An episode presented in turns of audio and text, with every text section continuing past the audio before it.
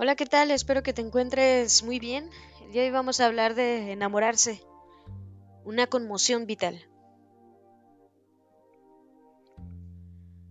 Resulta de enorme importancia identificar las diferencias entre el enamoramiento y el amor. Para muchas mujeres el ideal es mantenerse enamorada siempre, conservar el estado de enamoramiento. La experiencia del enamoramiento es una de las más importantes mitos del amor y hacer eterno el enamoramiento es una de las fantasías más recurrentes entre las mujeres. Es fantasía porque el enamoramiento es finito, temporal, tiene un inicio, un proceso y un final. Concluye. ¿Y después del enamoramiento qué? O todo se acaba o desemboca en una buena amistad o en una mala amistad o en una relación cualquiera, o puede ser que los dos procedan a internarse en el amor, que es otra cosa distinta del enamoramiento. A veces el enamoramiento conduce al amor, pero no siempre. Realidad que provoca una gran desilusión en muchas personas. También es un mito que el enamoramiento sea un estado perfecto. Es más bien un estado de crispación y de extensión extraordinaria, por decirlo menos, y es también, hay que reconocerlo, un conjunto de experiencias muy gratas. Por eso las poetas y las poetisas han hablado tan bellamente de esta experiencia. Y el enamoramiento es una experiencia de conmoción extraordinaria por otra persona. Esto es lo que la caracteriza, una conmoción que a veces alcanza grados integrales.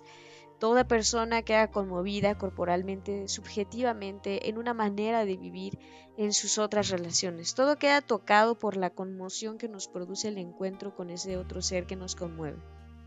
Esta conmoción produce un ansia, un hambre de la otra persona. En términos inconscientes es un deseo de fusión. Deseo fundirme con el otro ser y que el otro ser se funda conmigo.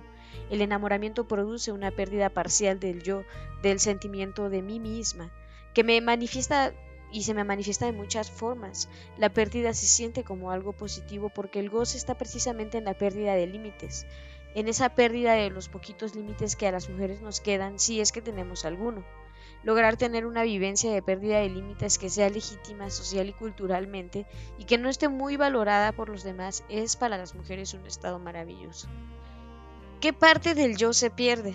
Se pierde todo lo que nos aleja del ser amado. A veces se pierde el interés del en el trabajo, que hasta el día anterior era muy grande, o se pierde el entusiasmo por una causa política o el deseo de ocuparte de tu casa.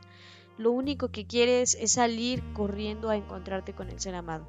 Todo lo que te aleja del otro pierde interés y todo lo que te acerca adquiere interés. En México Muchas mujeres se han vuelto aficionadas a los toros, al fútbol y hasta al boxeo por su amor.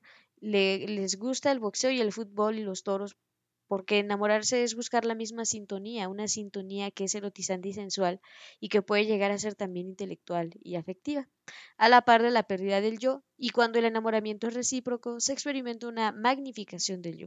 El yo se pierde y se encuentra al mismo tiempo. Experimentamos un yo exagerado, una vivencia de gran aprecio por una misma, los afectos positivos hacia una misma y, se auto, y de autovaloración de una misma. Se despliegan, el enamoramiento siempre está ligado al alza de la autoestima.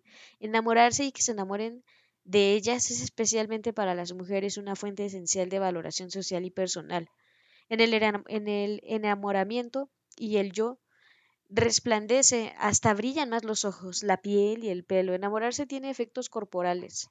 Porque el enamoramiento es erotismo, es una experiencia erótica en acto. El enamoramiento es una experiencia de vida, es una exaltación de la vida y de la sensualidad. Cuando nos enamoramos se abren todos los sentidos y miramos de otra forma y escuchamos de otra forma y nos encanta la música y somos capaces de apreciar una pintura en la que nunca nos habíamos fijado.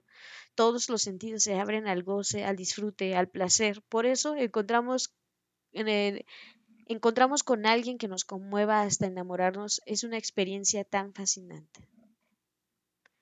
Y bueno, hasta aquí lo vamos a dejar por esta ocasión. Hasta la próxima.